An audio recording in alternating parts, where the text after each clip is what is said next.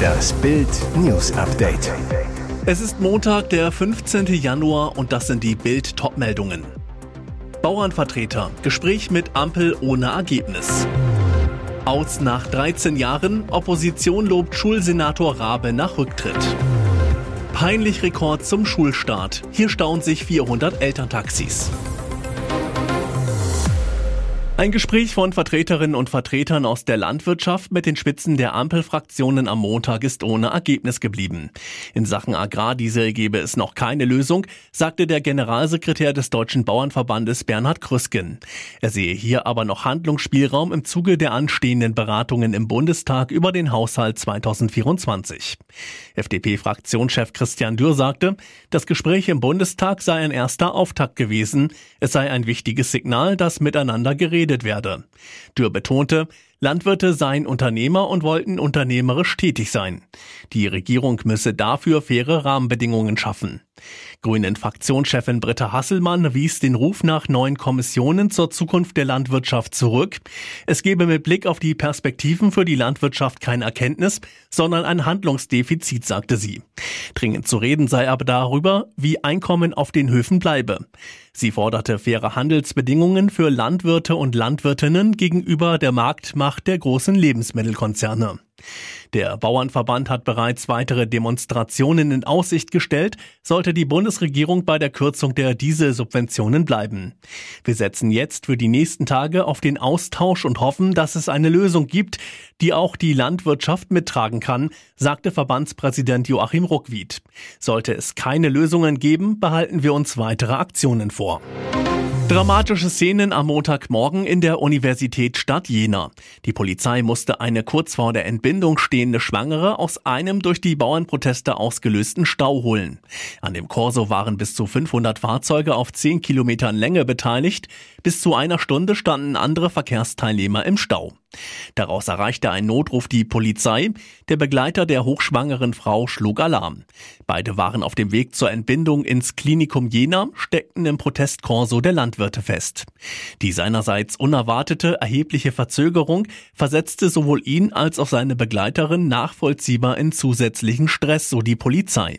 Ein Funkstreifenwagen raste los, nahm das Auto des Paares unter Einsatz von Martinshorn und Blaulicht ins Schlepptau, brachte beide schnellstmöglich ins Krankenhaus. Ein Knall der Nachhalt. Hamburg Schulsenator Thies Rabe tritt nach rund 13 Jahren als Deutschlands dienstältester Kultusminister zurück. Aus seinem Umfeld heißt es, es sei vor allem aus gesundheitlichen Gründen und er folge dem Rat seiner Ärzte deutlich kürzer zu treten. Es gehe ihm gut, aber er müsse sich nun mehrere Monate schonen, damit das auch so bleibe. Auch sein ruhendes Bürgerschaftsmandat wird er nach dem Rücktritt als Senator nicht aufnehmen. Lobende Worte für Rabe kommen sogar aus der Opposition. CDU-Partei- und Fraktionschef Dennis Thering sieht in dem Rücktritt einen schweren Schlag für Bürgermeister Peter Tschentscher. Mit Bildungssenator Rabe konnte man einen für unsere Stadt verlässlichen Schulfrieden schließen und auch bei Differenzen im Detail muss man seine Leistung für Hamburgs Schullandschaft anerkennen. Was die anderen Parteien in Hamburg zum Rücktritt von Thies Rabe sagen, lesen Sie auf Bild.de. Die reichen Großstädter sind zurück im Taunus. Nach den Skiferien bringen sie ihre Kinder in SUVs, Sportwagen, E-Auto-Flügeltürern und wenigen unauffälligeren Autos zur Privatschule. 600 Kinder reisen im Schneetreiben in 400 Autos an. Die Busse des öffentlichen Nahverkehrs sind hingegen fast leer. Erster Schultag nach den Ferien und das Verkehrschaos wirkt schlimmer denn je. Hessen hatte länger Ferien als der Rest der Republik. Die Landesregierung hat 1954-55 eine dritte Woche Winterferien eingeführt, um hessischen Familien zu ermöglichen, in einem preisgünstigeren Zeitraum in Wintersportgebiete zu reisen. Jetzt sind die reichen Großstädter aus Frankfurt am Main zurück. Bereits in den Morgenstunden wurde die Zufahrtsstraße zur Forms Privatschule von Schneeflügen freigeräumt, während viele Straßen im Taunusstädtchen daneben noch voll Schnee liegen. Die Elterntaxis verursachen zum Schulstart nach der Skifreizeit einen der längsten Staus, den es dort je gab, 1000 Meter. Auf der 600 Meter langen Zufahrt stehen die Autos 400 Meter vor der Schule, einmal im Kreisverkehr vor den Schultüren und dann 600 Meter zurück bis zur Kreuzung an der Landstraße, die nach Frankfurt führt. Und jetzt weitere wichtige Meldungen des Tages vom Bild Newsdesk. Hohe Inflation, steigende Zinsen und maue Weltkonjunktur. Die deutsche Wirtschaft ist im vergangenen Jahr geschrumpft. Das Bruttoinlandsprodukt sank um 0,3 Prozent, wie das Statistische Bundesamt am Montag mitteilte. Die gesamtwirtschaftliche Entwicklung in Deutschland kam im Jahr 2023 im nach wie vor krisengeprägten Umfeld ins Stocken, sagte Behördenchefin Ruth Brandt in Berlin. Im Gesamtjahr 2023 fiel der Privatkonsum als Konjunkturstütze aus. Viele Menschen setzten angesichts deutlich gestiegener Verbraucherpreise den Rotstift an. Die Inflationsrate lag nach vorläufigen Daten im Jahresschnitt bei 5,9 Prozent. Dies war der zweithöchste Wert seit der Wiedervereinigung nach einer Teuerungsrate von 6,9 Prozent im Jahresschnitt 2022. Der Außenhandel sorgte für einen positiven Beitrag, weil die Importe noch stärker sanken als die Exporte. Die Bauinvestitionen sanken binnen Jahresfrist deutlich. 2022 hatte es noch zu einem Wachstum von 1,9 Prozent gereicht. Für das laufende Jahr erwarten Experten bestenfalls ein leichtes Wachstum. Einige gehen sogar von einem erneuten Rückgang der Wirtschaftsleistung aus. Jetzt steht dem Deal nichts mehr im Wege. Wie Sky berichtet, wird Max Eberl in der Rückrunde bei den Bayern anfangen. Demnach wird der ehemalige Profi frühestens im März seinen neuen Posten als Sportvorstand beim Rekordmeister antreten. Bild weiß, Eberl, der im vergangenen September bei RB Leipzig rausgeworfen worden war, soll einen langfristigen Vertrag unterschreiben und weniger als 5 Millionen Euro Ablöse kosten. Bei RB hatte er noch einen Vertrag bis 2026. Wichtig, final entschieden wird die Personalie aber erst bei der nächsten Aufsichtsratssitzung am 26. Februar. Das gilt als Formsache. Eberl war von 2008 bis 2022 Sportboss in Gladbach, führte die Borussia in die Champions League und ging anschließend nach Leipzig. Bei den Sachsen musste er nach einem knappen Dreivierteljahr aber wieder gehen. RB hatte als Grund fehlendes Commitment genannt. Auch weil Eberl in der Öffentlichkeit die immer wieder aufkeimenden Bayern-Gerüchte nicht endgültig dementieren wollte. Jetzt steht er vor einem Wechsel zu seinem Ex-Club, für den der ehemalige Verteidiger 1991 ein Profispiel absolvierte. Ihr hört das Bild News Update mit weiteren Meldungen des Tages.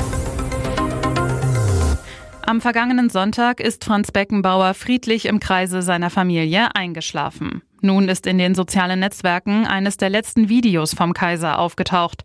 Es stammt aus dem Jahr 2021. Der auf X, ehemals Twitter, veröffentlichte Videoclip zeigt die Lichtgestalt des deutschen Fußballs, wie er im Chor seinen Hit Gute Freunde kann niemand trennen bei einer Feier zum 50-jährigen Jubiläum des SC Raya im Salzburger Privatclub Rief singt. Auf dem Videoausschnitt ist vor allem Clubpräsident Karl Raya zu hören. Der Freund von Franz steht an seiner Seite und hatte das Lied angestimmt. Der Kaiser wirkt geschwächt, die Folgen seiner Krankheiten sind ihm anzusehen, aber er singt sein Lied mit Inbrunst mit. Das Lied wurde veröffentlicht, nachdem Beckenbauer mit der Nationalmannschaft das WM-Finale 1966 in Wembley gegen England verloren hatte. Der Weltmeister von 1974 als Spieler und 1990 als Trainer und Sommermärchenmacher war selbst ein begeisterter Hobbygolfer, verbrachte die letzten Jahre seines Lebens in seiner Wahlheimat Salzburg. Hier ist das Bild News Update. Und das ist heute auch noch hörenswert. Wagt Russendiktator Wladimir Putin schon im kommenden Winter den hybriden Angriff auf die NATO? Die Bundeswehr bereitet sich nach Bildrecherchen auf ein dramatisches Szenario vor. Einen hybriden russischen Großangriff auf die Ostflanke der NATO. In einem geheimen Dokument skizziert das deutsche Verteidigungsministerium detailliert den möglichen Weg in den Konflikt. Ein Auszug. Das geheime Bundeswehrszenario Bündnisverteidigung 2025 beginnt im Februar 2024. Russland startet eine weitere Mobilisierungswelle und beruft zusätzlich 200.000 Mann in die Armee ein. Im Juli beginnt dem Szenario zufolge dann der zunächst verdeckte, später immer offenere Angriff Russlands auf den Westen in Form schwerer Cyberangriffe und anderer Formen der hybriden Kriegsführung. So könnte es laut dem Geheimpapier der Bundeswehr eskalieren. Im Oktober verlegt Russland Truppen und Mittelstreckenraketen nach Kaliningrad und rüstet seine Exklave weiter auf. Das geheime Ziel des Kreml demnach? Die Suwalki-Lücke erobern den schmalen polnisch-litauischen Korridor zwischen Belarus und Kaliningrad. Cora Schumacher, Heinz Hönig und all die anderen Dschungelcamper genießen dieses Jahr ein richtiges Verwöhnprogramm, bis die Show beginnt, weil RTL eine strenge Regel abgeschafft hat. Bild erfuhr, Die Ausgangssperre für die Kandidaten ist aufgehoben. Nachdem die Stars in der vergangenen Staffel vor dem Einzug nicht ihre Zimmer verlassen durften, natürlich auch zu ihrem Schutz während der Corona-Pandemie, fällt diese Regel in diesem Jahr weg. Cocktails schlürfen, nochmal Party machen, shoppen gehen. In Absprache mit der Produktion dürfen die Promis das komplette Verwöhnprogramm, das Australien bietet, genießen. Bis zum Dschungelcamp-Start am Freitag. Aber immer nur mit ihrer Begleitperson. Andere Mitkandidaten zu treffen ist verboten. Geheime Absprachen und Streit schon vor der Show sollen unterbunden werden. Das Programm für die nächsten Tage also noch einmal richtig die Sau rauslassen, lecker essen und die Sonne genießen. Schauspieler Felix von Jascherow kostet mit seiner Verlobten Sophie die Zeit bis zum Dschungelcamp am Strand aus, bei fast 34 Grad.